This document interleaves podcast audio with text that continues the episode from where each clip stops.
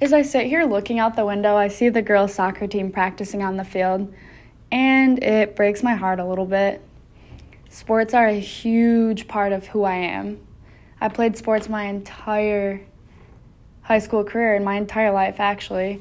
I grew up in a big sports family, and every single day of my life was spent on the court, at a field, everywhere, anywhere you can think of sports. I was there, I was doing it.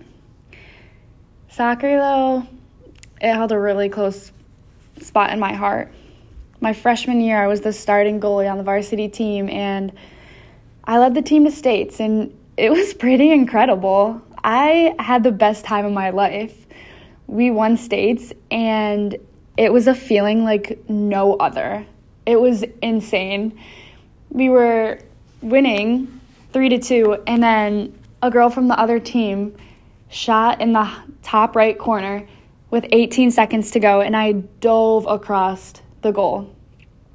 It was crazy. I saved the goal, and the crowd went wild. By the time I got the ball back out and punted it, there was about 10 seconds left in the game, and we knew we were state champions.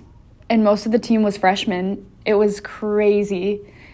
The feeling was unimaginable. It was, wow, something I will never forget. I love that team so much. And being a part of a team, oh, it was the best feeling in the world.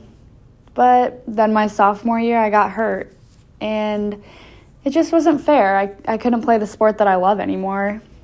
And that's really just what stinks. And that's the reason I don't play soccer anymore because I'm scared to get hurt.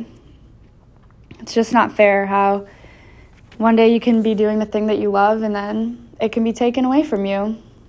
It's not fair, but I'm really enjoying watching the girls play right now because I know they're having the best time of their life. It's a lot of work and a lot of effort all the time, but I know they're happy out there and I know they're having a lot of fun.